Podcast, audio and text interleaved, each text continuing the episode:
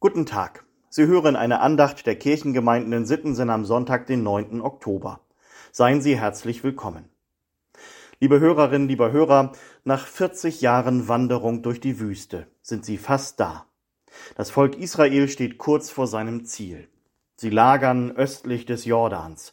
Doch bevor sie in das verheißene Land können, werden sie durch Mose noch einmal an die großen Taten Gottes erinnert. An die zehn Gebote.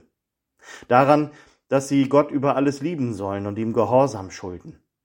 Daran, dass Gott ihnen treu ist. Und dann gibt es ein neues Gesetzesbuch. Von ihm hat das fünfte Buch Mose seinen lateinischen Namen, Deuteronomium, das zweite Gesetz. Ausführliche Regeln für das gesellschaftliche Miteinander, für den Gottesdienst, für den Glauben im Alltag. Ganz offensichtlich mit dem Wissen, dass es schwer ist, ein Leben ganz nach dem Willen Gottes zu führen. Vieles kann davon ablenken, zum Beispiel Menschen, die mit einer besonderen Autorität auftreten und für sich beanspruchen, im Namen Gottes zu sprechen. Falsche Propheten. Vor ihnen werden die Israeliten gewarnt. Und gleichzeitig verspricht Gott, ich werde immer wieder Menschen auserwählen, die sollen meinen wahren Willen verkünden so wie Mose es all die Jahrzehnte in der Wüste getan hat. So sagt es die Tageslosung für heute aus dem fünften Buch Mose. Der Herr sprach zu Mose, ich will ihnen einen Propheten, wie du bist, erwecken aus ihren Brüdern und meine Worte in seinen Mund geben. Richtige und falsche Propheten.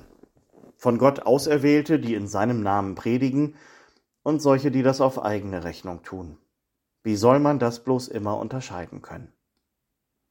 Dazu heißt es einige Verse nach der Tageslosung, wenn der Prophet redet in dem Namen des Herrn und es wird nichts daraus und es tritt nicht ein, dann ist das ein Wort, das der Herr nicht geredet hat.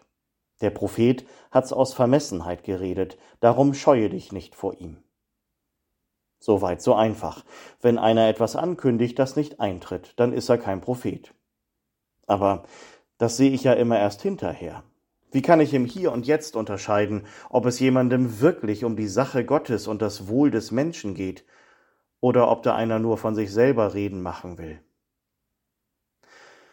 Paulus gibt uns im Lehrtext aus dem ersten Brief an die Thessalonicher noch ein weiteres Unterscheidungsmerkmal an die Hand. Wie Gott uns für wert geachtet hat, uns das Evangelium anzuvertrauen, so reden wir nicht als wollten wir Menschen gefallen, sondern Gott, der unsere Herzen prüft. Das ist ja im Grunde nichts anderes, als so zu leben und zu reden, wie Jesus selber es getan hat. Und tatsächlich ist auch die Verheißung Gottes aus dem fünften Buch Mose, einen Propheten zu schicken, auf Jesus bezogen worden. Der war ganz frei von dem, was Menschen ihm entgegengebracht haben. Sie sind ihm in überschwänglicher Begeisterung genauso wie in krasser Ablehnung begegnet. Er aber hat immer nur das getan und geredet, was Gott von ihm verlangt hat. Und so sollen wir das auch machen, sagt Paulus. Und sicher auch das so gewichten, was andere uns erzählen wollen.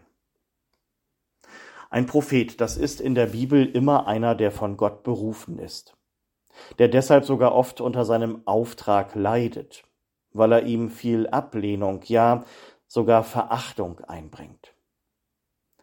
Manche Propheten haben ihre Berufung sogar mit dem Leben bezahlt und tun das bis heute. Aber sie sind frei. Frei vom Streben nach Ansehen und Anerkennung, frei für ein Leben ganz nach dem Willen Gottes. Ob mir das auch mal so gelingen kann? Ich weiß es nicht. Ich weiß, wie sehr ich oft abhängig bin von dem, was andere mir sagen, was sie auch über mich sagen.